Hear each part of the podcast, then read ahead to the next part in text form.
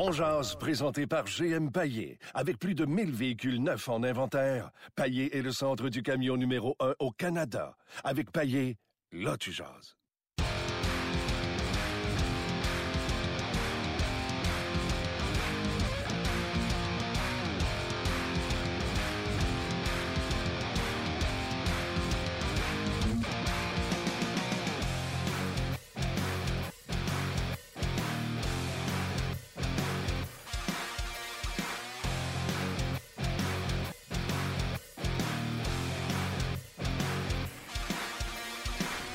Bonjour et bienvenue à On Jazz, édition du 1er euh, décembre 2017. Martin Lemay, Luc Dansereau, ça va? Ça va super bien. Toi aussi? Bon, fantastique. Écoute, en entendant de l'annonce, j'étais sur le site de la Ligue nationale de hockey et il y a un concours qui existe de savoir c'est quoi le plus bel uniforme. Alors, euh, il t'envoie random, aléatoirement, des uniformes de la Ligue nationale de hockey, puis tu choisis lequel des deux que tu aimes. je présume qu'avec tous les votes que tu fais dans la journée, ils finissent par faire un, uniforme qui est plus... Euh, ah, OK. Et là, je suis embêté les Capitals de Washington de l'étape d'Adamo, tu sais, le bleu avec l'aigle. Ouais, ouais. Pas très beau, le casse noir, puis euh, Chris Simon, Dan Hunter. Ou les Flames d'Atlanta, le rouge. Avec le, le logo inversé, tu sais, là. OK, ouais. Il faut que j'en choisisse un des deux. Hey, pas évident. on va prendre les Flames d'Atlanta. Il est vraiment... Le rouge. oui, c'est vrai qu'il était pas beau. On est en direct de nos studios. Euh, pourquoi? Parce que le Canadien est en congé aujourd'hui, c'est bien correct. Puis ils disent qu'ils vont reprendre l'entraînement demain, mais avec les journées de congé qu'ils ont pris avant le match de. des trois matchs, dans le fond. Lundi, mercredi, jeudi, le Canadien n'a pas pratiqué. Tu es d'accord avec moi? Euh, lundi, ils n'ont pas pratiqué, mercredi, non plus, puis aujourd'hui non. Donc, hier non plus, tu veux dire. Avant le match, ils n'ont pas pratiqué. Non, c'est vrai. Donc, chaque fois que les Canadiens cette semaine n'ont pas pris le morning skate, l'ont emporté. Alors, suggestion. Est-ce que ce serait une tendance? Ah, des joueurs opposés. on en a déjà parlé. Hein, avec Guy, souviens-toi, alors que Guy ne coachait pas dans la ligue, il nous avait dit, plus, même quand il coachait avec les sénateurs, il disait l'outil le plus important, c'est euh, le euh, repos. Bref, dossier à suivre. Est-ce que le Canadien s'entraînera demain avec un morning skate? On va en jaser et plein de d'autres sujets avec nos invités. Aujourd'hui, on va avoir Craig Button de TSN. On va avoir également Bruno Gervais et François Gagnon. Donc, je pense qu'on a un pop line-up pour vous euh, sous l'heure du lunch. Salut François. Bonjour Martin. François, euh, premièrement, allons-y euh, tout de go avec euh, ton texte que tu as écrit sur le rds.ca. Je vais revenir sur le match, sur les gens qui ont performé, etc. Mais le bout qui m'intéresse, c'est Jonathan Drouin. Tu étais dans le vestiaire après le match de mercredi. Il y a eu ces rumeurs. Écoute, moi, je suis arrivé à la station jeudi matin, François, à 4 heures le matin, puis j'ai pas connaissance que Drouin n'est pas dans l'autobus. Puis là, le monde à TSN 690 commence à me dire qu'il a manqué, il n'a pas son passeport. Puis là, après ça, le Canadien envoie un tweet qui est blessé au genou et je lis ton histoire sur le rds.ca. Je fais, voyons donc, il y a Anguille sous roche. Toi aussi, là, tu trouves qu'il y a Anguille sous roche, là? Ben, moi, je, première des choses, je suis convaincu qu'il est blessé parce que je suis convaincu que le Canadien compte pas de menterie. Je suis pas convaincu qu'il dit toujours la vérité au grand complet, là. Mais euh, si le Canadien nous dit qu'il est blessé, c'est qu'il est blessé.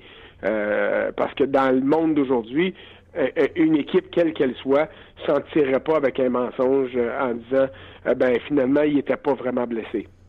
Donc, je suis convaincu qu'il est blessé. Ce que je trouve qui est dommage dans cette dans ce dossier-là, c'est qu'on a encore un exemple de gestion où ça a été, disons, un petit peu bâclé. Parce que pourquoi pourquoi tu étais surpris, toi, là, quand tu es arrivé à la station hier matin, pourquoi il y a des gens qui ont donné euh, des euh, du poids aux rumeurs du passeport, puis de ci, puis de ça? C'est parce que le Canadien, il a rappelé Daniel Carr après le match, il savait, le Canadien, que euh, Jonathan Drouin allait pas dans l'avion. Quand il a quitté les journalistes pour se rendre en arrière à l'infirmerie, puis a rencontré le médecin, ils ont dit, garde, voici, on considère qu'on veut pas prendre de chance, donc tu fais pas le voyage. Si Claude Julien l'avait dit à la fin de son point de presse, by the way, messieurs, là, et mesdames, euh, que Jonathan Drouin va rester à Montréal, il accompagnera pas l'équipe. Euh, il est ennuyé par une blessure mineure, et puis on veut pas prendre de chance. Par mesure préventive, on le garde à Montréal. Il n'y en aurait pas eu de spéculation. Mais aller plus loin que ça, là. Euh, toi, dans la grosse surprise pour moi hier, parce que j'étais dans le même bateau que toi, là, puis moi j'étais au Centre Bell le samedi soir, excuse, mercredi soir, puis j'étais dans un point de presse, puis j'ai attendu Jonathan Drouin parce que j'avais des questions d'extra à y poser. Puis, écoute, quand il est parti du vestiaire, il est parti en courant. Puis quand il est venu rencontrer les jeunes qui étaient ses invités dans sa loge, euh, il les a salués un un, puis il boitait pas. le seul joueur qui boitait après le match de mercredi, c'est Charles Hudon, parce qu'il avait eu ce tir frappé sur euh, le bottillon de son patin. Mais quand Drouin est passé en avant de nous autres, moi j'étais avec une couple de collègues parce qu'on l'attendait aussi. Il est passé un coup de vent, puis il avait l'air de tout sauf d'un gars blessé. Donc c'est pour ça qu'il y a eu euh, ce qui est arrivé hier, encore une fois, de la spéculation parce que l'information était pas claire. Mais là, ça, je trouve ça dommage. Et là, moi, où ce que, tu sais, moi, hier, le passeport, puis le Canadien sortent de blessure au genou, là, je passe à un autre appel. Mercredi, moi aussi, je suis à la partie et j'ai pris l'autre vestiaire. Je suis allé du côté des sénateurs, fait que je suis au courant de rien. Tout ce que tu rapportes dans ton papier, c'est nouveau pour moi parce que je suis pas allé dans le vestiaire du Canadien. Quand tu dis qu'il embrasse tout le monde, là, il y a l'air d'un gars qui se dirige à l'autobus. C'est où quand il rentre dans l'autobus? Parce que s'il est blessé, c'est à l'infirmerie qu'on va lui dire tu fais pas le voyage, pas dans l'autobus.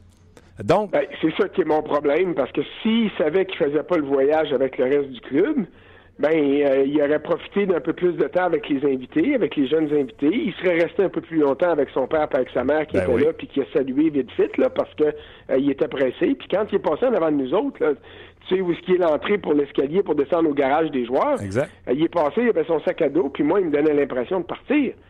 Mais encore là, ça ne veut pas dire que à ce moment-là, il savait pas que le Canadien avait dit non, tu restes en arrière. Euh, tu sais, puis je veux pas remettre ça en doute parce que là, si on commence à faire ça, nos jobs vont être plates en maudit parce qu'on croira plus jamais rien. Mais il, reste que euh, pour moi, c'était c'était euh, une surprise hier quand j'ai appris que finalement Drouin n'était pas avec l'équipe et puis que finalement c'était en raison d'une blessure. Quand tu regardes le temps d'utilisation de Jonathan Drouin dans les trois derniers matchs, il a diminué. Euh, mercredi contre Ottawa, qui pour moi, ça a été un de ses meilleurs matchs de la saison. Il a patiné, puis là, je pense pas au tir de pénalité puis à son but, là. Mais on l'a vu faire le tour de la zone offensive avec la rondelle comme il faisait dans ses beaux matchs à Tampa Bay. Euh, pour moi, il était d'une grande efficacité sur les patins. Donc, encore plus quand on me dit qu'il est blessé, que ça, ça soulève un doute dans mon esprit. Et puis, malgré ça, par exemple, il a joué 13 minutes 10 euh, contre le, si je me trompe pas, là, contre les sénateurs. C'était un peu moins que le match de lundi contre Columbus, puis c'était un peu moins que le match de samedi euh, contre Buffalo. Donc, il y avait une rétrogradation un petit peu de, du temps d'utilisation qui tend à confirmer une blessure. Mais, euh, comme je te dis, François. Euh, le fait qu'on ne le savait pas, ça a entraîné beaucoup de doutes, ou ça a suscité beaucoup de doutes. Son temps de glace diminue aussi, on pourrait justifier par le Canadien a protégé d'une façon de mettre une avance d'un but en troisième période. Puis c'est pas avec un trio composé de Drouin Galchenyuk que tu protèges de main de maître une avance d'un but. Ça, c'est vrai, mais souviens-toi que mercredi soir, euh, Drouin, pour la première fois cette année, était quoi, 8 en 9 au niveau des mises en jeu? Euh, écoute, il était, euh, puis comme il l'a dit lui-même dans le vestiaire en souriant, il y a des soirs où tout fonctionne, puis c'était exactement le cas. Alors, tu as entièrement raison que si tu veux protéger une avance, tu vas maximiser l'utilisation de, de Plekanec avec Gallagher puis Udon. Tu vas maximiser l'utilisation de Dano, qui est très solide en défensive, parce que c'est lui le dauphin de Plekanec quand il va partir. Ça, je suis entièrement d'accord avec toi. Mais il reste que on peut voir une tendance à la baisse du temps d'utilisation qui confirmerait, entre, guillemets, euh, une blessure euh, potentielle qui est pas sérieuse, mais qui est un petit peu agaçante. Donc, euh, connais Claude Julien comme moi, il fait attention, il protège son gars, il est en avance, il garde un peu plus sur le banc, puis là, ben, les médecins disent, après le match de mercredi, ben, savez-vous, on aimerait mieux pas prendre de chance. Sais, moi, c'est ça le scénario que je veux croire, là. Euh, mais euh, je comprends que les gens qui nous écoutent puissent dire ben là, là, ça commence à faire, puis on a des doutes, puis on, on, se pose des sérieuses questions. Absolument. Puis euh, mon but n'était même pas de faire un 10 minutes sur Drouin. C'est après avoir lu ton texte. D'ailleurs, la question du jour, je vais la poser pour que les gens puissent réagir tout de suite sur notre page Facebook, également sur notre page. Euh, simplement la question, pourquoi, selon vous, le Canadien euh, remporte des matchs? Puis ça peut pas juste être Carey Price, parce que dans les deux derniers matchs, Carey Price n'est pas le facteur principal de cette victoire, n'a pas eu à voler le match. Puis je vais te la poser à toi, François, dans quelques instants. Je veux juste revenir sur Douin sur une seule petite affaire. Oui. On va dire, comme un ami dit, euh, s'il y avait anguille, anguille sous rouche. Drouin, tout ce que tu peux voir dans ça, que tu sais, il sort avec son sac à dos, puis on est sur l'impression, par rapport à tes écrits, qu'il s'en va prendre l'autobus ce qu'on peut voir, c'est que c'est une mesure disciplinaire qu'on le sort du boss et on dit non, tu viens pas. Oh, écoute, je, comprends ta question euh, parce que ça peut, ça pourrait être le cas, mais vois-tu, je, veux pas aller là justement parce que parce que j'ai ça, j'ai ben ça marcher dans le vide. Ben oui. Puis on marche dans le vide pour le pas de filet. Des fois là, la réalité est bien plate. Hein, Martin, la réalité est bien plate, elle n'est pas sexy, elle attire pas de monde à la TV, elle fait pas de grosses manchettes. Des fois, la réalité est plate. Et c'est la raison pour laquelle je trouve que le Canadien, des fois, reste avantage à juste dévoiler la vérité, parce que euh, les médias ont horreur du vide. Et puis, quand il y a un vide, ben là, tu ouvres la porte à de la spéculation. Puis, as-tu remarqué l'affaire? Les spéculations, elles, sont toujours distrayantes. Fait que c'est bien plus sexy de penser à un passeport, penser à une mesure disciplinaire, penser à un problème euh, X, Y, Z, alors que la réalité, elle peut être bien, bien simple de dire, hey, les médecins ont dit, tu vois-tu, ton genou, on n'aime pas ça, on aimerait mieux te garder à Montréal pour, euh, et hors de la glace pour trois jours, mettons, mm. euh, ou deux jours, jeudi complètement, vendredi complètement, puis on verra samedi. Moi, là, c'est un vieux de 55 ans qui dit ça, avec l'expérience que j'ai, où je me rends compte que des fois, la, triste vérité est grise alors que les histoires à côté sont multicolores et j'ai l'impression que c'est ça. Ça veut pas dire que c'est pas toi qui as raison, Martin. Et c'est ça qui est le problème. C'est on sait pas où s'asseoir et puis le monde va espérer que ce soit une histoire multicolore au lieu d'être une histoire drabe comme aussi simple que garde on va te garder ici par mesure préventive. Puis nous autres notre job c'est de jaser de ça. Ben oui, puis si le Canadien nous dit après le match Hey, by the way, il s'en va pas. Mesure préventive, les médecins veulent le garder à Montréal pour des tests. Ben toi, quand tu te lèves euh, hier matin puis tu t'en vas à ta station de radio, euh, tu te mets pas à chercher des raisons. Tu dis, ben c'est la version du Canadien. Exact.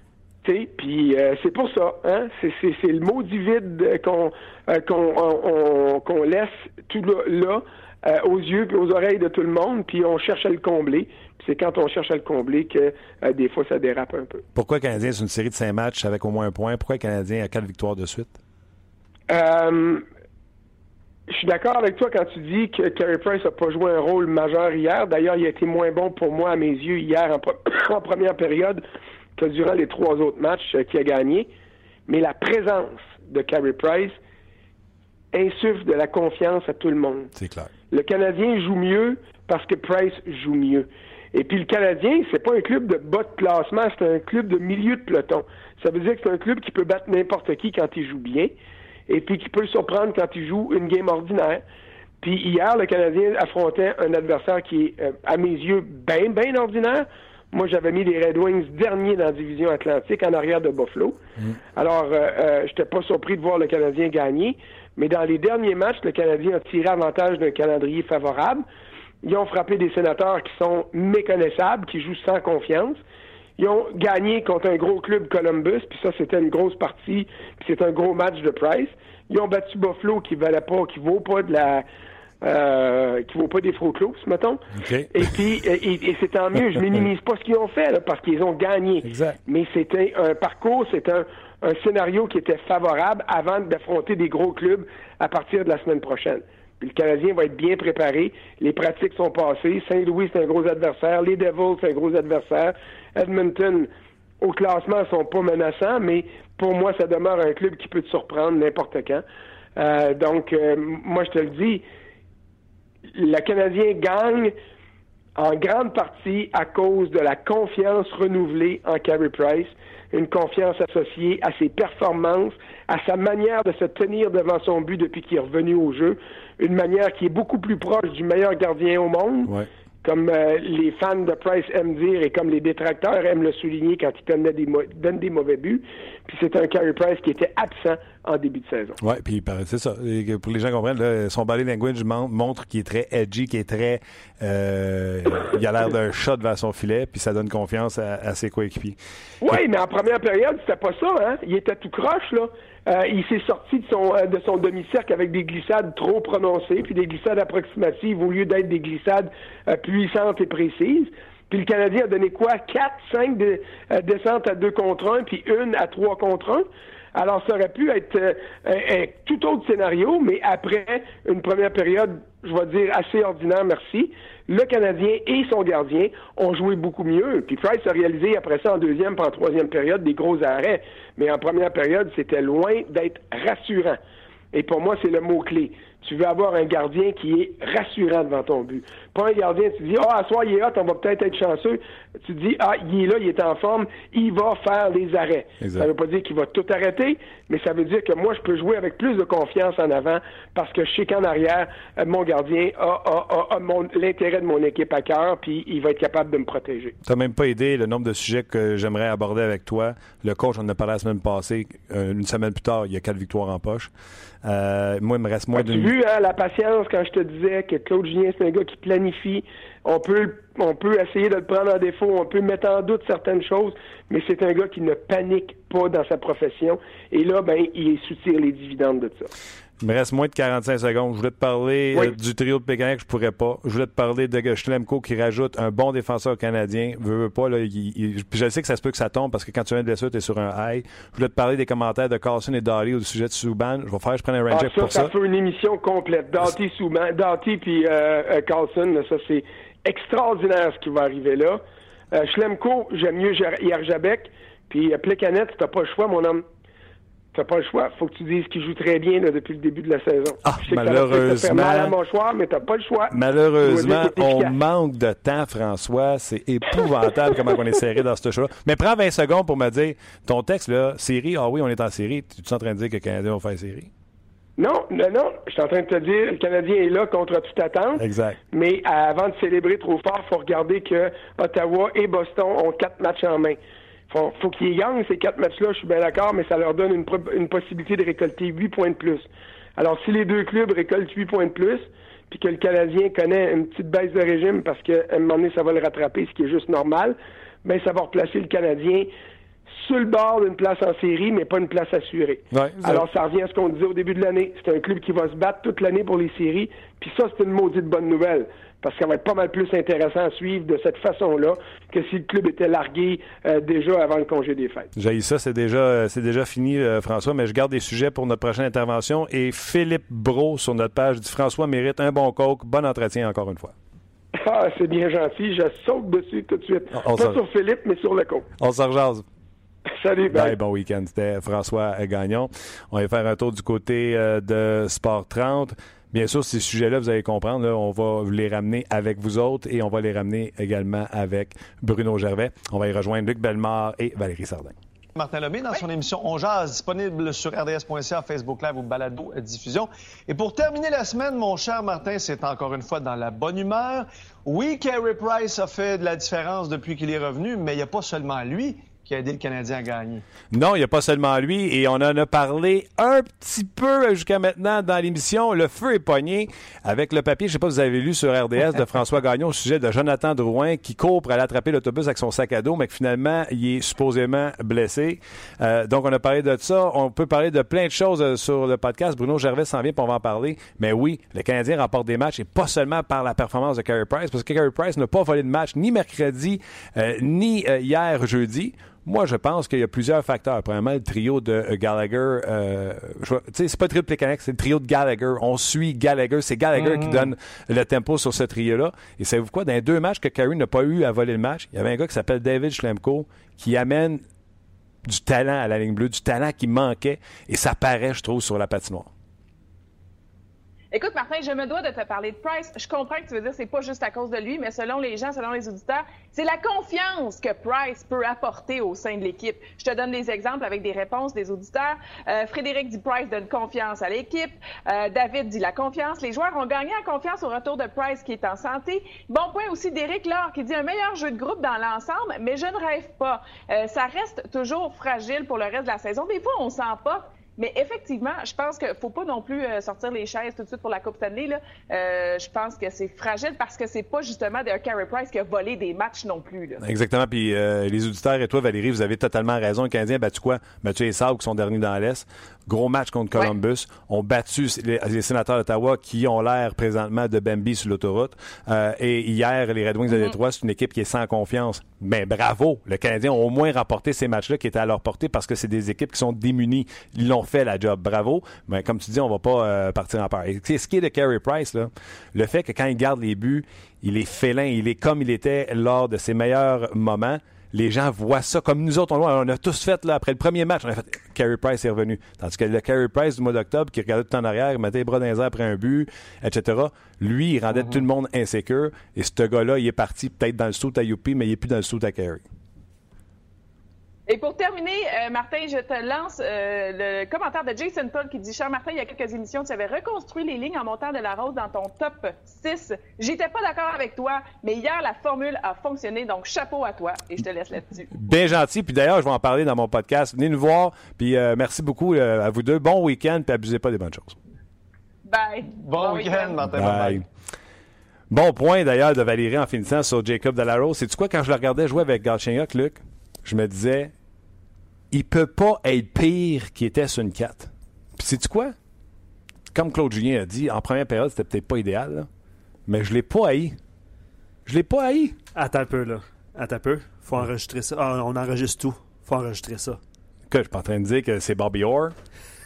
juste te dire, je l'ai pas haï. De toute façon, il peut pas être. C'était son premier point hier. C'était son premier point. Ça, ça donne qu'il jouait pas sa 4. À se pogner le bacon. Mais tu sais, c'est une réflexion personnelle, là. Puis je pense qu'on est tous comme ça en tant qu'être humain. Quand on joue, quand on s'entoure des meilleurs, ben on peut nécessairement devenir meilleur. On s'entend, on peut pas être pire, tu l'as dit. Là. Non, mais lui il rendra personne meilleur. Ça, on s'entend. Mais mon idée, quand j'avais changé les trios, il faut retrouver le commentaire de ce gentleman qui souligne mes changements de trio. mon ben, idée sur la page Facebook, on est toujours Mon idée était de rendre service avec ces outils à des joueurs qui n'ont pas ces outils. J'avais parlé, exemple, de sur une troisième ligne avec Dano et, et, et Défensivement, tellement Hier, c'est ça qu'il a fait. Lui, on a dit continue à jouer ta game. Il a Va chercher rondelle, aller chercher rondelle sur le long de la, de la bande à, droite quand on regarde vers le fil adverse.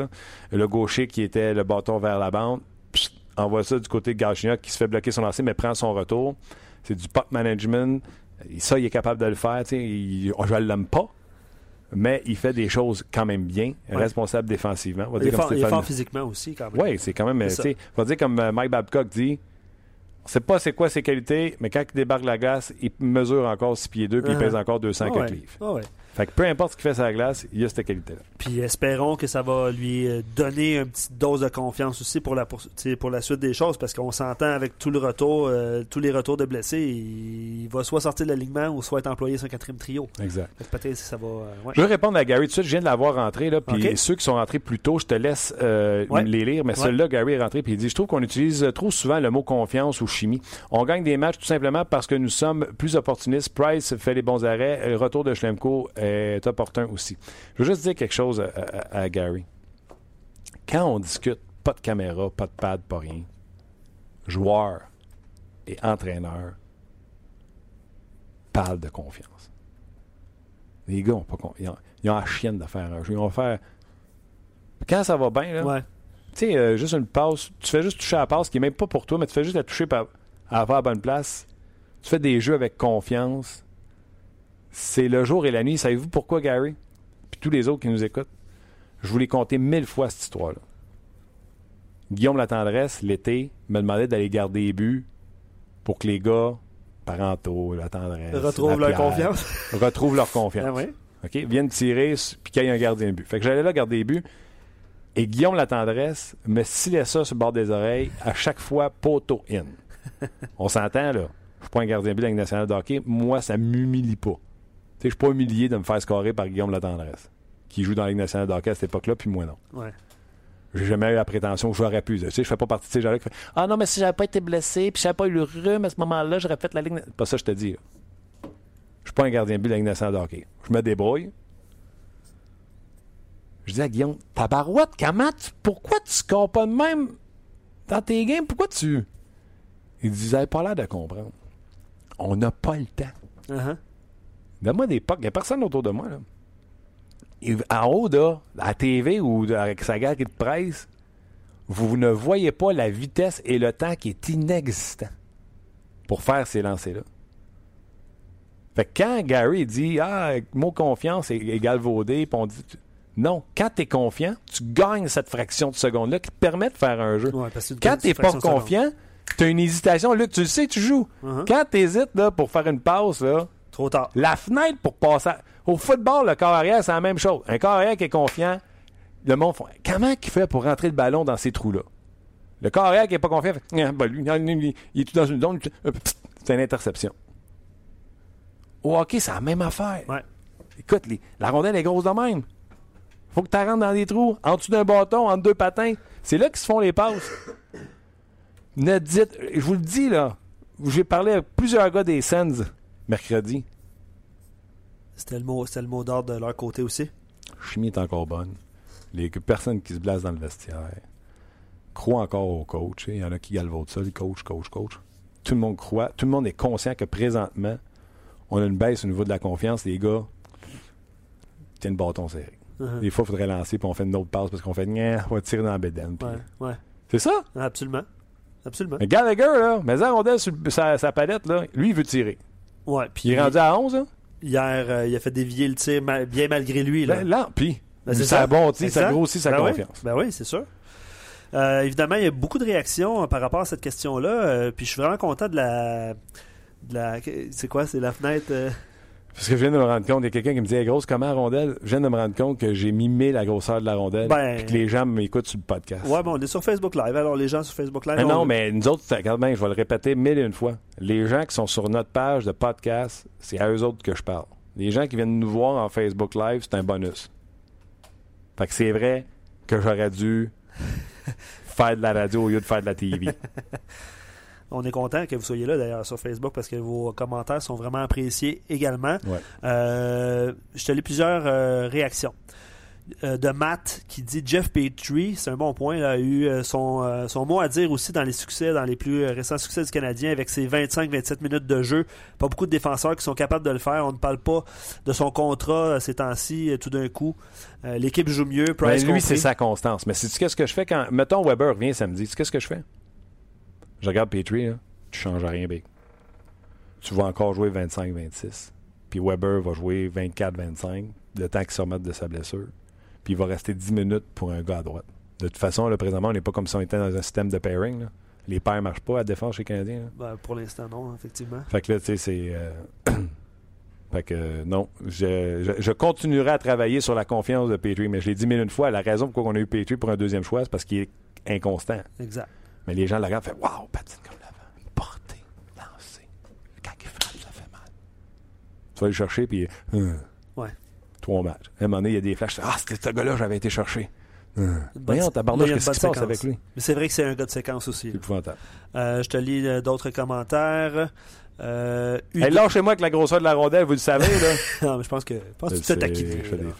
Euh, Udon, Gallagher, Plekanec, Yerjabek et Schlemko font une différence. Puis ben, Pierre, il dit l'équipe- Je me a reserais plus si de tu que. François avait eu plus de temps sur Yarabek te- Bruno euh, Gervais s'en vient. Tu te souviendras avec Bruno tantôt, ben ouais. Euh, parce que Yarabek aussi, je l'aime. Puis mon commentaire pour l'aimer, c'est tu sais quoi? Je t'écoute. Je le vois pas, c'est la glace. Fait que si je le vois pas, il fait pas d'erreur. Il donne la rondelle, il la garde pas longtemps. Tu comprends-tu? C'est mon. Schlemko, hier, je l'ai vu. Fait que, le jeu avec Galchenyuk avant le but, c'était parfait. Ouais. Euh, défensivement, il le faisait jouer de son mauvais côté. Gaucher, il le faisait jouer à droite. Sortait à rondelle, regardait un joueur, le feintait sur son côté droit, revers, chipait dans la zone neutre. Ouais. Trouver Schlemko, euh, Efficace. il amène 17 minutes, je pense que c'est ça qu'il a joué hier. Il amène 17 minutes de jeu intelligent. Euh, je te lis d'autres commentaires. euh, Puis Bruno est en ligne. On va aller le rejoindre dans quelques instants. Les raisons du succès. non, Bruno, qu'est-ce que tu fais? T'as un peu, t'as un peu, t'as un peu, t'as un peu. Putain, Qu'est-ce que tu fais? je suis en train de. Ben là, c'est midi 25, midi et demi, là, je suis en train de me faire une bonne omelette, euh, pesto, truffe, jambon, euh, asperges et graines de citrouille. Là, en veux-tu un bout? Non, truffe, c'était-tu vraiment nécessaire? Ben, c'est des fois une fancy de même. On est vendredi. Ben, ça, je suis un grand, grand fan de truffe, fait qu'un bon lunch comme ça. Je vais t'en prendre, Bruno. Moi, si, si Martin veut pas, là, je vais prendre sa, sa portion, pas de problème. Ben, je t'en garde un morceau. Yes, j'adore ça. Euh, je vais lire des commentaires euh, juste euh, avant de mettre fin au Facebook Live aussi. De toute façon, les équipes, puis c'est c'est revenu souvent dans notre page, puis je suis content que, que c'était le cas parce qu'on en a parlé en début d'émission. Les raisons du succès du Canadien sont les équipes contre qui ils ont joué. Euh, le retour de Carey Price en feu. Puis cette saison, le, le Canadien marche par séquence et présentement, ils sont dans une bonne séquence. Fait que c'est des Ça trois, éléments Ça de, de a- réponse. euh, ça se tient. Ça se tient beaucoup. euh, L'autre, euh, Michel, qui dit on parlera du succès lorsqu'ils auront gagné à San Jose, Nashville, Saint-Louis, Columbus, Pittsburgh, même à Vegas contre Buffalo et Détroit. Faut pas trop s'enflammer. il y, a le retour de Price, tout ça. L'équipe s'est resserrée défensivement. Donne, bloque beaucoup de lancers au point de vue défensif. Mais c'est toujours. Bruno est en train de préparer mon omelette, j'adore ça. C'est toujours la même équipe moyenne avec des trous au centre. pas, pas trop de robustesse en défensive, en attaque. Voilà, commentaire de Michel. C'est très bon. Nous, la question aujourd'hui, on demande c'est pourquoi les Canadiens a quatre victoires de suite? Pourquoi les Canadiens a des points dans cinq matchs de suite? L'opportunisme. Ils sont opportunistes présentement. Euh, ils, vont, ils vont prendre, dans le fond, ils vont, ils vont capitaliser sur leurs occasions marquées. Euh, L'avantage numérique roule très bien. Euh, dernièrement, dans, quand tu regardes les quatre derniers matchs, l'avantage numérique est 4 en 11. Le désavantage numérique est très bon. Quand tu additionnes les unités spéciales, ça donne 122 euh, comme, euh, comme équipe, tu vises tout le temps le 110% quand tu vas additionner le désavantage numérique et l'avantage numérique. Ah ouais, je savais pas ça. tu es à 122 tu roules, tu roules bien des deux côtés. C'est des, bonnes choses. Tu es opportuniste. Présentement, les Canadiens, dans les quatre derniers matchs, marquent sur 12,7% de leur lancers une très, très bonne équipe va finir l'année à 10% Donc, on est un peu au-dessus de, on est au-dessus de cette moyenne-là présentement. Donc, on est un peu chanceux. Tu sais, la, la, loi la normale va les rattraper éventuellement. Mais ils ont saisi l'opportunité. C'est pour ça que. Et le retour de Carey Price, selon moi, c'est pour ça que le Canadien est sur une belle lancée. J'adore ça, cette statistique-là, le 110. Ça veut dire que si tu as 20 d'avantage numérique puis tu as 90 de désavantage, tu devrais être euh, correct. J'aime ça, euh, ces petits chiffres-là. c'est ce que tu vis. C'est l'objectif quand tu as tes rencontres. Tu essaies de tu les deux, tu vises le 110. Euh, tu, devrais être dans les bonnes équipes de la Ligue avec 110% Fantastique. Les gens qui sont sur Facebook, euh, on vous euh, salue, on vous invite. On vous salue pas pour dire genre bye, mais on vous salue dans le sens de c'est le temps de faire le switch sur notre page de On Jazz. Le lien est juste en haut de la vidéo. On continue la conversation avec Bruno Gervais, puis après ça, c'est Craig Button de TSN qui sera avec nous. Bruno, oui, l'opportunisme. En tant que joueur, quand tu joues, tu sais que tu es sur une lancée de victoire, là, mais moi, ma job, c'est de dire au monde bravo, les Canadiens, vraiment, honnêtement, ils jouent mieux. Mais ils ont joué mieux contre des Red Wings de Détroit qui avaient tout sauf de la confiance hier. Ils ont joué mieux contre des sénateurs d'Ottawa que eux aussi, la confiance n'est pas au rendez-vous. Gros match contre Columbus qui, eux, euh, c'est une bonne équipe qui a mal réagi en début de match, puis le Canadien en a profité. Puis samedi, c'était les Salles de Buffalo.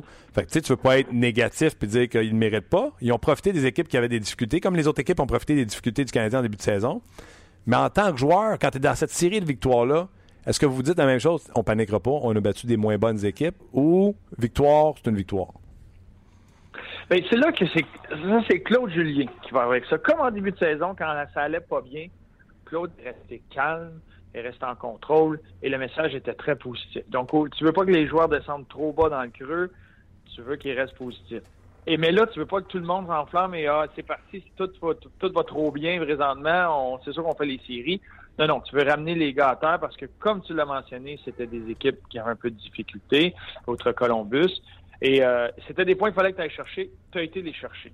Sauf que dans la façon que tu l'as fait, oui, tu as marqué des buts quand c'était le temps, c'est super, tu veux que ça continue mais il y a des facettes à travailler. Tu sais, le Canadien, dans ces, dans, tu fais juste prendre cette période de temps-là, cette une semaine, là, quatre matchs. Le Canadien est de loin, euh, il est premier pour ce qui est des revirements. Ah ben c'est une chose que tu vas aller chercher. On a été chanceux. On a, on a dû bloquer beaucoup de lancers. On a accordé plus de lancers qu'on en a, nous, on a pris, que le Canadien a pris de lancers.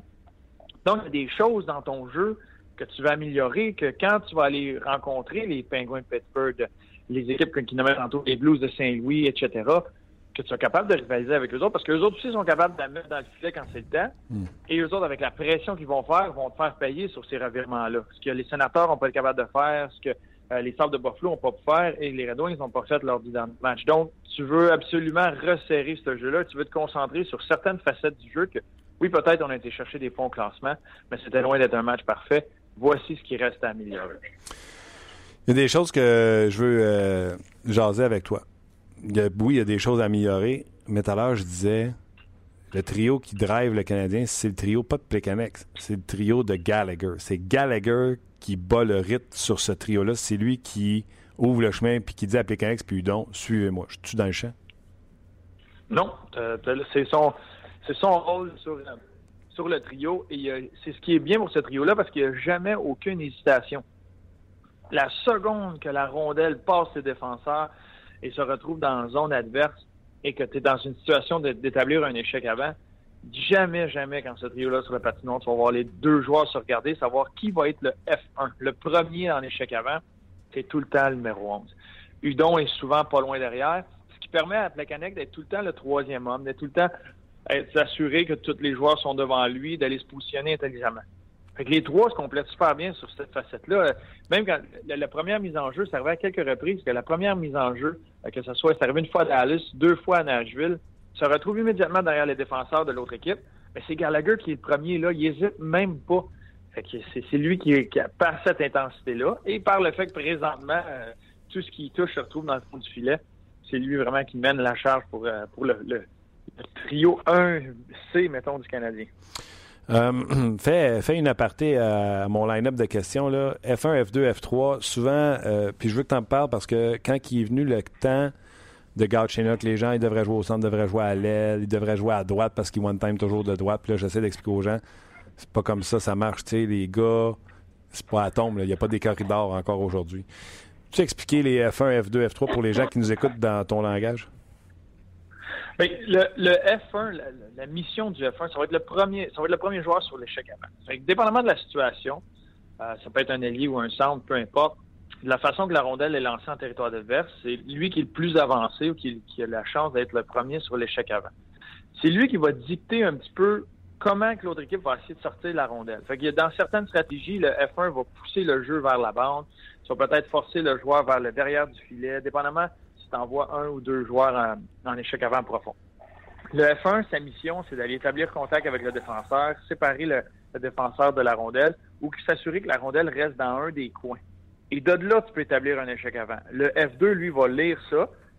Selon l'équipe, soit que le F2 va se diriger vers l'autre défenseur parce que tu veux les empêcher de faire euh, qu'ils puissent faire une passe d'un défenseur à l'autre, ou va se diriger vers la bande parce que tu veux les empêcher qu'ils remontent immédiatement du côté fort à l'ailier. Et ces deux, ces deux joueurs-là vont souvent être profonds dans le fond du territoire.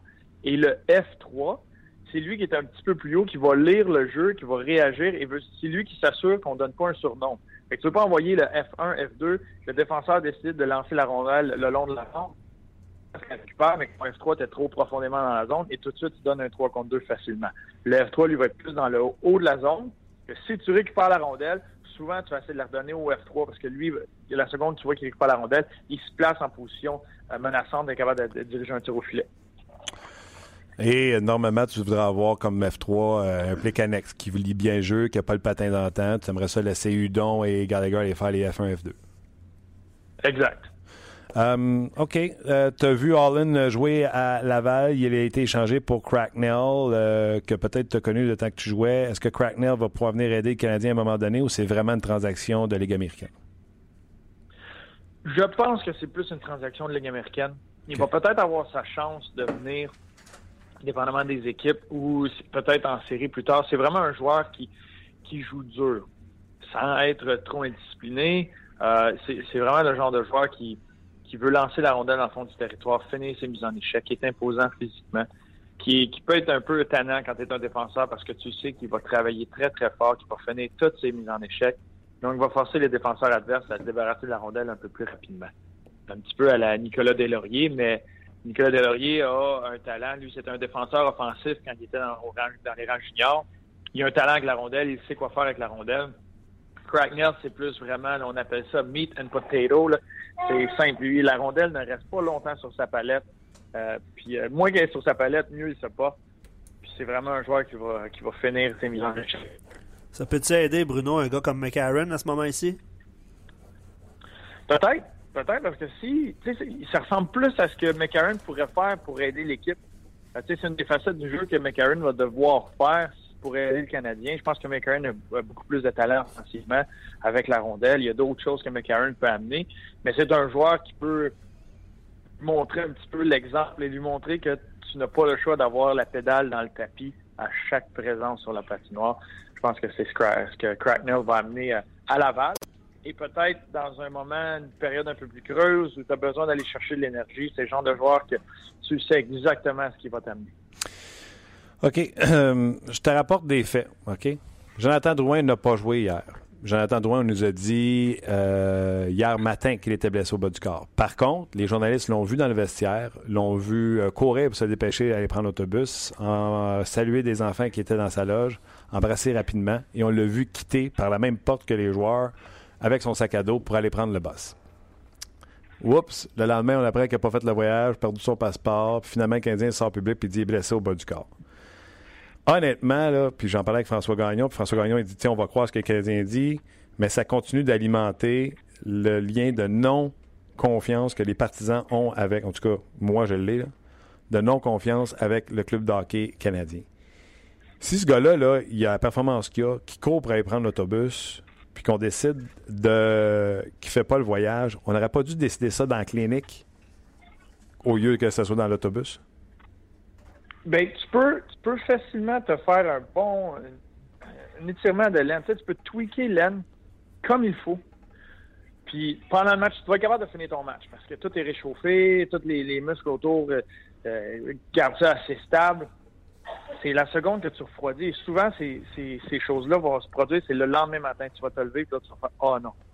Oh non, là, là t'es pris. Et là, c'est difficile. Mais une blessure à laine, c'est surtout pour une, poussée en patin.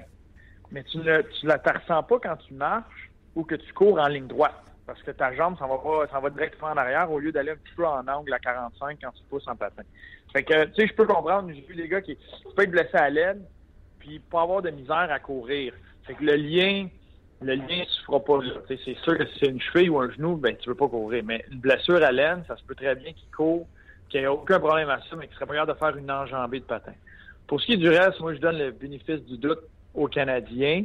Mais tu sais, même comme joueur, tu sais, comme joueur, t'embarques parce qu'on te dit de pas parler des blessures ou peu importe. Mais c'est ce que tu dis que tu as mal à, un fessier, euh, au fléchisseur de la hanche ou à l'aine, il n'y a pas personne de l'autre équipe qui va s'aligner sur toi à cause de ça. Tu sais, ça Je suis un peu d'accord avec le fait que des fois, ils en cachent où ils n'en ont pas besoin d'en cacher. Euh, mais tu sais, c'est pour le Canadien, c'est pour rester égal et de tout le temps faire ça de la même façon. Juste être certain, euh, ils veulent, ils veulent couvrir ça, là, mais je leur donne le bénéfice du doute, mais c'est vrai que des fois, c'est peut-être, ça sert à rien de cacher ces petites choses-là. As-tu été mis au courant du, dans le fond, il est allé interroger Drew au sujet de son futur contrat. Puis il a dit euh, Ben, moi, euh, j'ai le même agent qu'Eric Carlson, puis euh, on va s'assurer qu'on passe à la caisse. Puis d'après moi, j'invente pas les mots, là, mais j'y vois de libre traduction. Là. On va se baser sur le contrat de Piquet Subban pour être sûr qu'on va demander pas mal plus. Un, ça disait que ça allait coûter cher, puis deux, ça disait que eux autres puis je pense avec raison, c'est des meilleurs défenseurs que Piquet Souban puis qui méritent plus d'argent. Qu'est-ce que tu penses? Puis Carlson, il a posé la question. Carlson a dit effectivement, on mérite euh, plus d'argent. Il, a enchéri en disant on mérite plus d'argent. Mais il dit moi, je suis pas rendu à penser à où je veux jouer ou euh, comment je veux négocier. C'est assez fou le pouvoir de négociation que cet agent-là a présentement. Avec le fait que ces deux joueurs-là lui appartiennent présentement, c'est ces deux joueurs je suis complètement d'accord avec eux. Je crois qu'ils méritent plus d'argent que Piqué. Le meilleur défenseur que Piqué sous. Ils l'ont dit clairement. Euh, moi, dans la traduction, je sais que j'avais vu de, Drew Dowdy, euh, c'était que il se voit un petit peu, c'est, Piqué qui avait seté la barre pour les défenseurs avec son contrat. Avec raison, tu l'as dit. Les deux, je pense, vont, avec cette barre-là, savent que leur valeur vient d'augmenter un peu plus que celle de Piqué. Puis Drew Dowdy avait l'air à dire je vais voir ce que Eric Carlson a placer Eric Carlson devant lui. Donc, je pense que Drew Doughty va se placer près d'Eric Carlson, mais entre Piquet et, euh, ce que Carlson va, devrait signer comme prochain contrat. c'est vraiment Eric Carlson qui va mettre la barre pour ce qui est de, l'évaluation des salaires pour les défenseurs. Eric Carlson, tu as ça dans ton équipe. Là. Toi, qu'est-ce que tu penses de ça? Tu donnes-tu des 10, des 11 millions à un seul joueur ou tu trouves que ça pète toute ton échelle salariale puis tu n'en veux pas dans ton équipe un, king de même? Ou si t'es les sénateurs, tu dis regarde, 8 ans, McDavid fait 12,5, je te donne 12, on y va? Ça avait plus. Parce que présentement, je trouve que les salaires augmentent trop vite pour ce qui est du plafond salarial.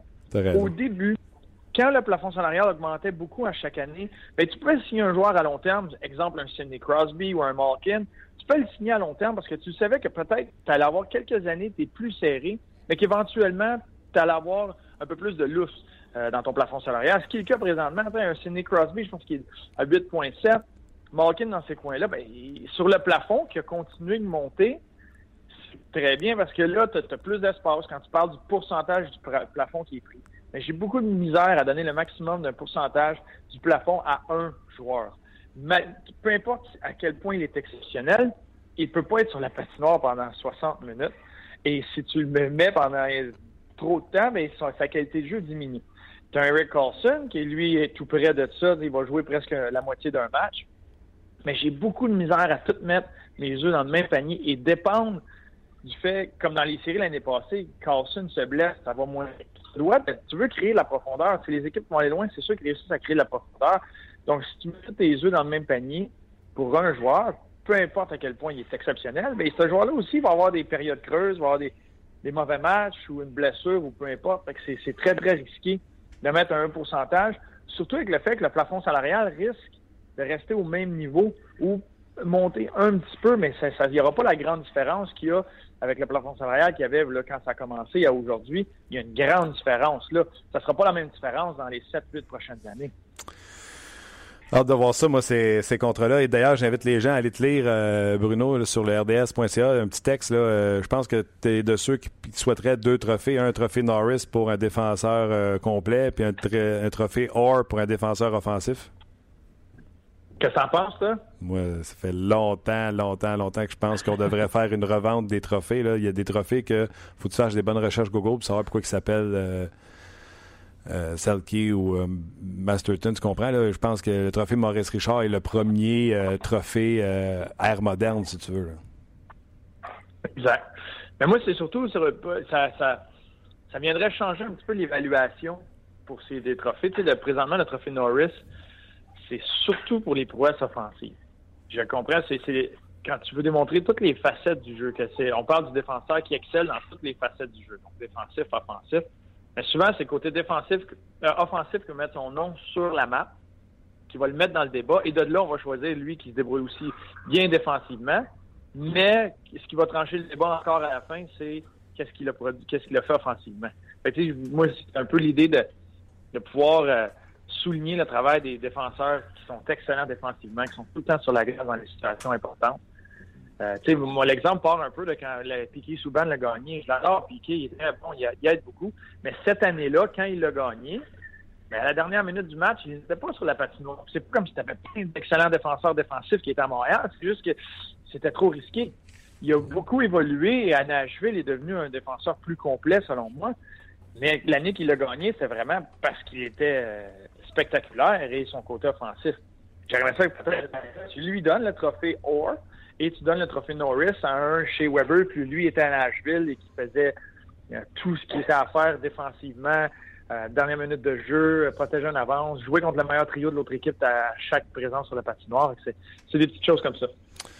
J'invite les gens à aller te lire rds.ca. Bruno, profite de ton week-end. On se rejoint ça la semaine prochaine. salut Martin, bonne fin de semaine. Bon appétit. Bye bye. bye. C'était Bruno Gervais. J'ai faim, là. Ah ouais, non, moi aussi. J'ai très faim. On entendait quelques casseroles, ça donne encore. ça ouvre, ça ouvre l'appétit. Euh, un ou deux messages avant d'aller euh, lire, euh, pas lire, mais aller à l'entrevue avec Quick Button. Oui, bien évidemment, les gens ont parti un peu le débat sur notre page, qui de Carson ou de Doughty mériterait le, plus gros salaire. Je vais laisser les gens débattre entre eux. Honnêtement, c'est. Carlson. Ouais, c'est Carlson. Ouais, pour toi, c'est Carlson. Euh, tu vois, Philippe dit euh, je, je guess, pardonnez-moi l'anglicisme, 14 millions à Carlson, ailleurs qu'à Ottawa, évidemment. Puis 12 pour Doughty, c'est son opinion. Bref, euh, ça va être beaucoup de, beaucoup de sous. Beaucoup de pesetas. Puis il y a quelqu'un qui faisait remarquer que si Jack Eichel a eu 10 millions de la part des Sabres... Ça devenir un mauvais contrat, ça? Ben, ça pourrait devenir un mauvais contrat. Mais c'est ça, c'est que T'es Carlson, toi, puis tu vois ça. Ok, tu te compares à Piqué, tout ça, évidemment, parce que c'est un défenseur, mais tu, regardes Jack Eichel, tu fais OK, ben là, 10 ah millions non, par année. Tu compares avec les meilleurs de la ligue qui est euh, McDavid. Ben c'est ça, ça peut pas être en bas de, en bas de 10 millions. Non, non, viens me parler de 12,5. Ouais. OK. Puis euh, je veux, avant de, de passer à Button, euh, quelques questions qui ont été soulevées parce qu'on n'en a pas parlé euh, ni avec François ni avec euh, Bruno, puis je voulais que tu y répondes. Je, tu parles de Charles Ludon, Ouais. qui a joué un bon match hier, qui a marqué. Il y a un texte sur le RDS.ca en stats avancés sur Charles Ludon. Là. Euh, comment tu, parce que tu as parlé de Gallagher, là, comment tu évalues le jeu de, de Charles depuis. euh, Charles va super bien. Charles, euh, cette ligne-là ne peut pas être démantelée. Comme je l'ai dit, là, je peux Ouais. pas en dire plus que ce que j'ai dit. là. Elle est drivée, elle est menée de main de main par Gallagher. Il donne l'exemple. Le patin, il est le premier à aller faire la job sale dans les coins. Puis les Canucks, on le met dans un rôle qui est plus confortable pour lui, qui est de rester derrière, de couper à la glace. Puis tu vois que ces gars-là commencent à se faire des passes par en arrière, puis des passes par-ci, puis tu sais, des jeux plus risqués, mais qui sont efficaces parce que quoi? Parce qu'ils ont confiance. une chimie. Ouais, chimie, Une confiance. chimie, confiance. Ça. Puis juste un petit mot parce que les gens posaient la question. euh, euh, même s'il récolte euh, un ou deux points ici et là, là, les gens trouvent que Max Pacioretty est pas mal absent. Je sais pas ce que Moi, je trouve tu- qu'il joue du meilleur hockey dans Meilleur. les deux derniers matchs. Contre Ottawa, hier, encore une fois, contre les Red Wings de Détroit. Euh, ça va y faire du bien le but, puis je suis pas inquiet. Je suis pas inquiet. On va encore se réveiller à 35, puis il y aura encore des dénigreurs qui vont dire qu'il score juste d'un filet désert. Puis il y en a même qui vont nous dire il y a un but parce qu'un défenseur a scoré euh, pour lui. Ouais. Je sais que ça va venir. Ben ouais. Ah ouais, c'est ça. Euh, là, quelques instants, euh, tout juste avant de rentrer en ondes, on a parlé avec Craig Button, le nouveau collaborateur de TSN. On a encore fait l'entrevue en anglais. Je perds pas espoir. On va la faire en français très bientôt. Je le sens qu'il est timide. Je pense qu'il faudrait que quand on se parle en dehors des ondes, qu'on le fasse en français. Mais je vous le dis, là, travaille là-dessus. Craig Button. Ben, on vous l'avait promis la semaine euh, dernière, ce sera un invité euh, régulier sur notre émission. Très content de l'avoir avec nous. C'est euh, le spécialiste de TSN, Craig Button. Craig, how are you doing today? I'm good today, Martin. How are you? I'm, I'm wonderful. Uh, let's talk about those Abs who are now uh, four wins in a row, five games in a row with a point. Um, we were on the same page about the team. I'm still on the same page. Today it's going to be a, it's our subject about the Canadiens. What are they doing better today to have those four wins? I don't still don't feel it's a good team, and I'm not sure they're going to be a playoff team. Do you still on your same uh, same position do you you were a week ago? Um, uh, I think, though, their division. I mean, you look at uh, uh, Toronto and Tampa Bay, uh, put them at the top at one, two. Yeah. But the other five teams, it's not a very good division. So one of those teams has to make the playoffs.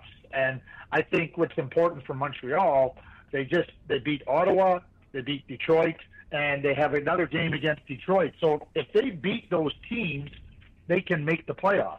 Now, do I think they're a Stanley Cup team? No. But because they're in a division that isn't very good, it, it, it, they still can make the playoffs. Yes, and when they were not confident, people took advantage of it and won games against the Abs. Uh, the Abs just won two games against the Sens and the Detroit Red Wings. Those two teams have no confidence at all, and Canadian profit from that, and they won those games. Yeah, and and you- and you- and you beat Buffalo. I mean, Carey Price returns and uh, a win against Buffalo, who is one of the worst teams in the league. So, if you beat those teams, you know you, you have a you have a chance to be in the playoffs. And uh, but uh, you look at the you look at the division. If they play either Toronto or Tampa Bay in the first round of the playoffs, I don't think that they can beat those teams. So uh, you know, I think you always have to look at how you're building your team to be uh, competing for the Stanley Cup. And I still don't think this team is, is, is anywhere near being a Stanley Cup contender. Um, what do you make of the trade the Canadian did yesterday? Is it a minor league trade, or is there any chance we can see Car Cracknell help the Montreal Canadiens? And if so, how? I, I, I, it, it's it's a minor trade. I mean, Peter Holland isn't really a, a regular NHL player. Adam Cracknell is, is is a skater that plays on your fourth line and plays a little bit physical. So I think that you know if you want that type of an element, you can get that from Adam Cracknell. But it's it's not a big trade. It's just changing changing out some. Uh, obviously, Montreal feels that Holland won't help them, and Cracknell might help a little bit in one small area. I Understand.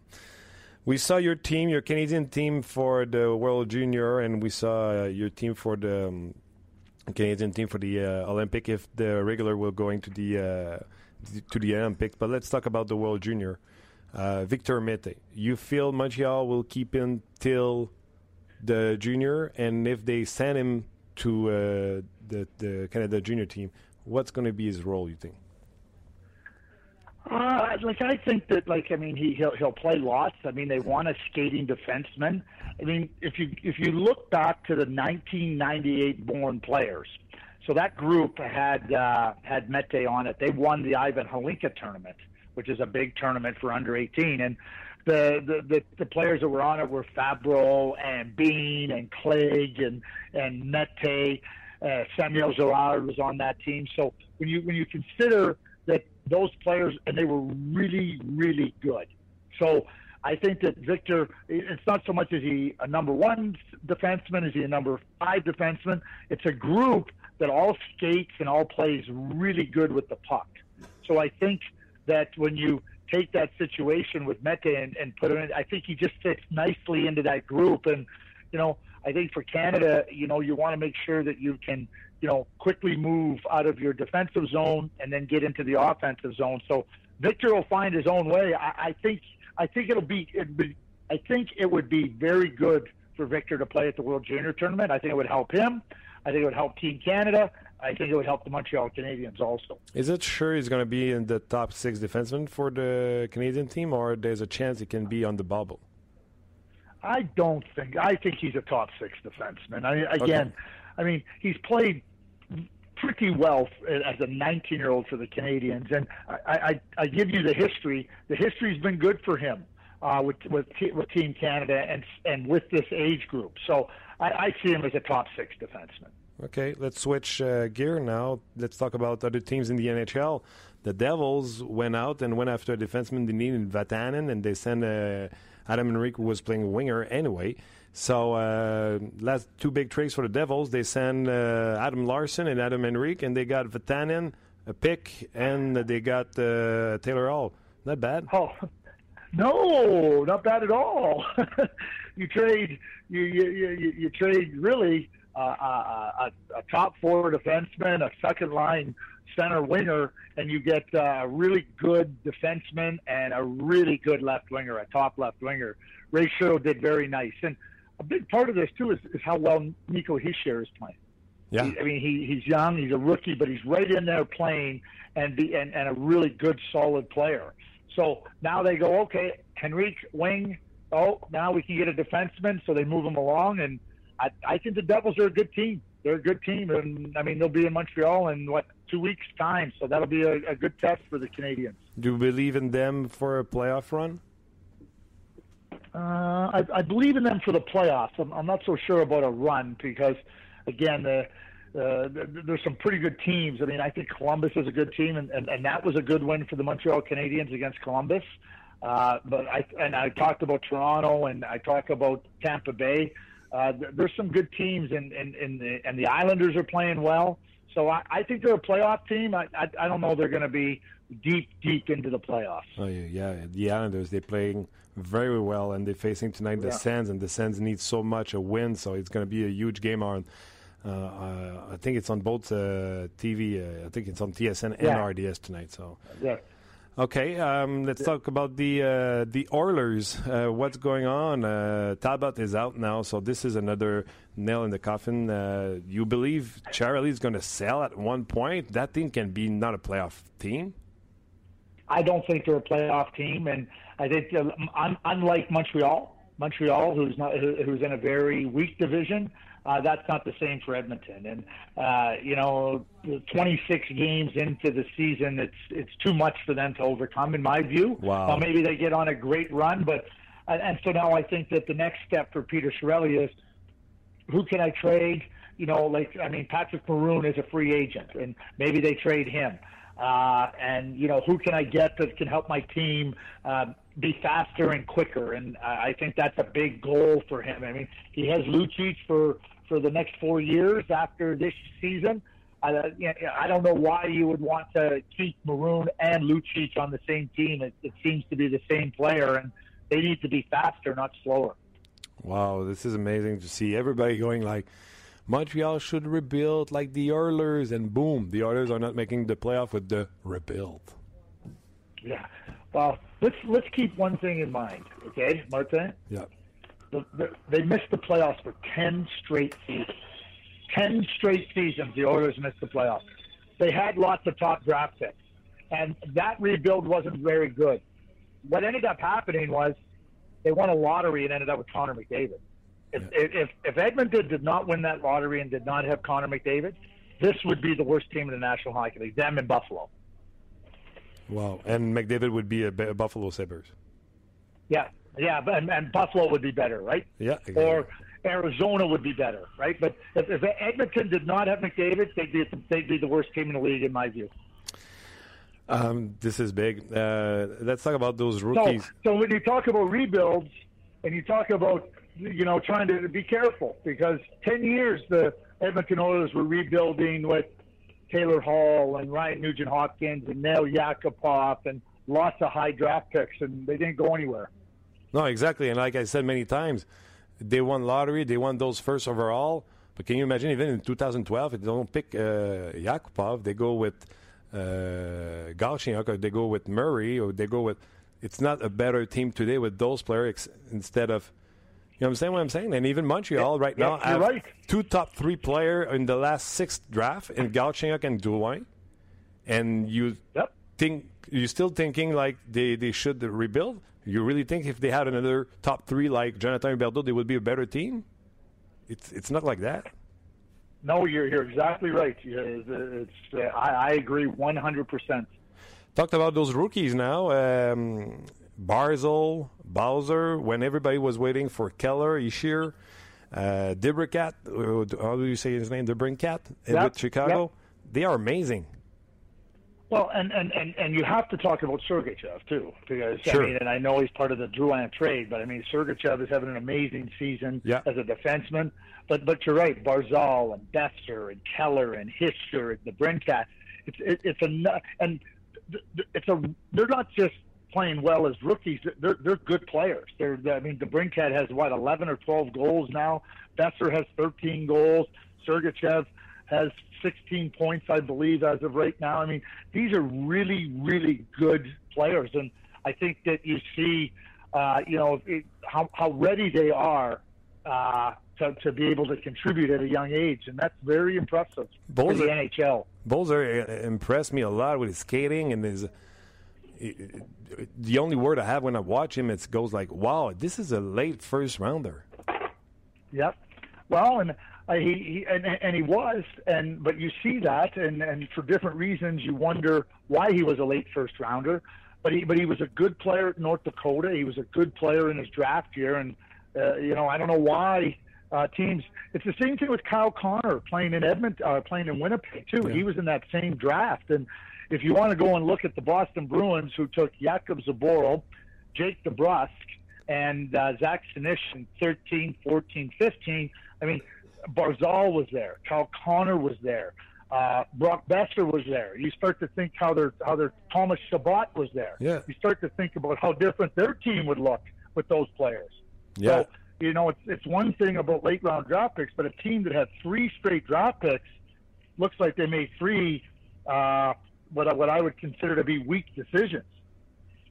And this is amazing when you trade big part like Lucic, like Martin Jones, to get those first Yep. rounder, and you can make something with it. This is the worst. it, it is the worst. And you know, you, you you think about Thomas Chabot and you know playing for St. John, right where Zaboral was playing. I mean, they saw the same two players in the same team, and they made the wrong decision. Wow, That's is a that, that's a big mistake. uh, big, big. Greg, once again, was great. Uh, we talk to you. Uh, we will talk to you next week. Next week. Have a good weekend, and uh, Thank you, Martin. Don't watch too much hockey. I, no, I, I have to do that. I love it. Bye bye. Bye. C'était euh, Greg Button avec qui on s'est entretenu euh, un peu plus tôt.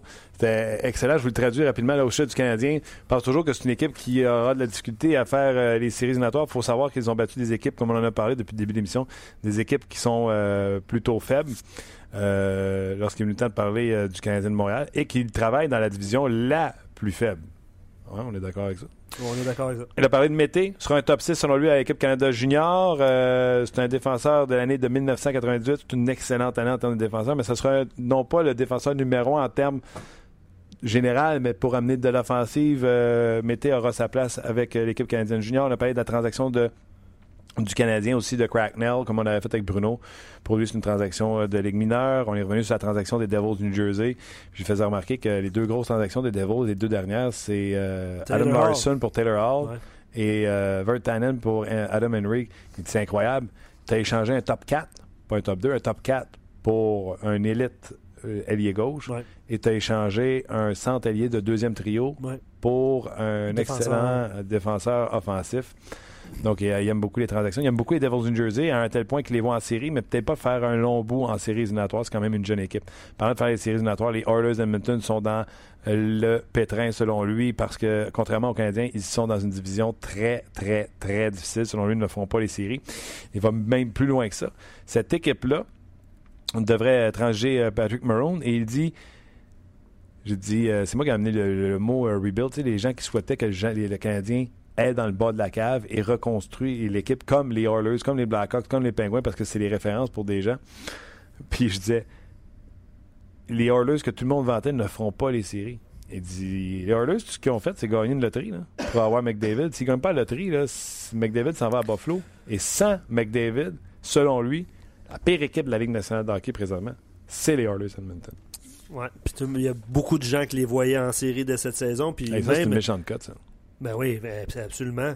Puis même, il y, il y en a qui prédisaient, euh, en tout cas, il faudrait que je relise euh, ce qui a été écrit en début de saison, mais qui prédisaient une finale de Coupe Stanley pour les Oilers. là. Absolument. Ben, t'as pas besoin de relais, je te le confirme. C'est ça que le monde ça, disait. hein? là. Moi, je le sais, j'étais après écœuré Sam pendant l'entrevue. Sam de notre chambre. J'ai pris une gageure avec. J'ai dit Calgary finissant avant t'as- Sens-tu qu'il a sauté sur moi en disant jamais, je vais te manger, on gage combien? Au début de saison, vous avez fait ça? Absolument. Ah ouais, hein? Je viens de texter. Hey, j'ai dit, j'ai écrit, qui c'est qui m'a dit qu'il a pris une gageure avec moi qu'Edmonton finirait en avant de Calgary? Souviens pas.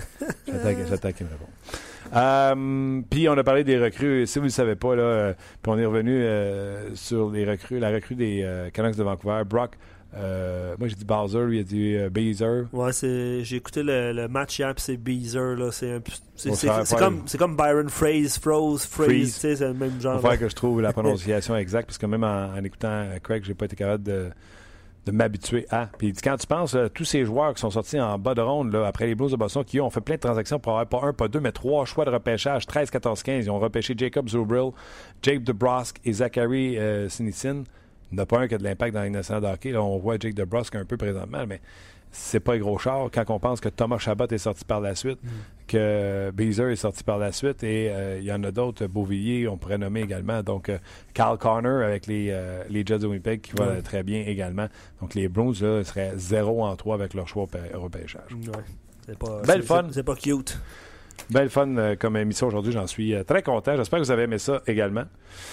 Ce soir, les sénateurs sont sur nos zones, affrontent les Islanders, gros match. Oui, Et, euh, match important pour euh, la troupe de Guy Boucher, effectivement. Exactement. Ouais. Et dimanche, on aura un dimanche football, bien sûr. Il y a un combat de boxe également, un combat de championnat Madison Square Garden qui aura lieu sur RDS 2 samedi à, à regarder également. Fait que dans ce soir, merci. Merci, Martin. Bon week-end, on se rejase lundi. Bye bye tout le monde. On jase vous a été présenté par GM Paillé. Avec la meilleure équipe, le meilleur inventaire et la meilleure offre. Paillé est le centre du camion numéro 1 au Canada. Avec Paillé, là tu jases.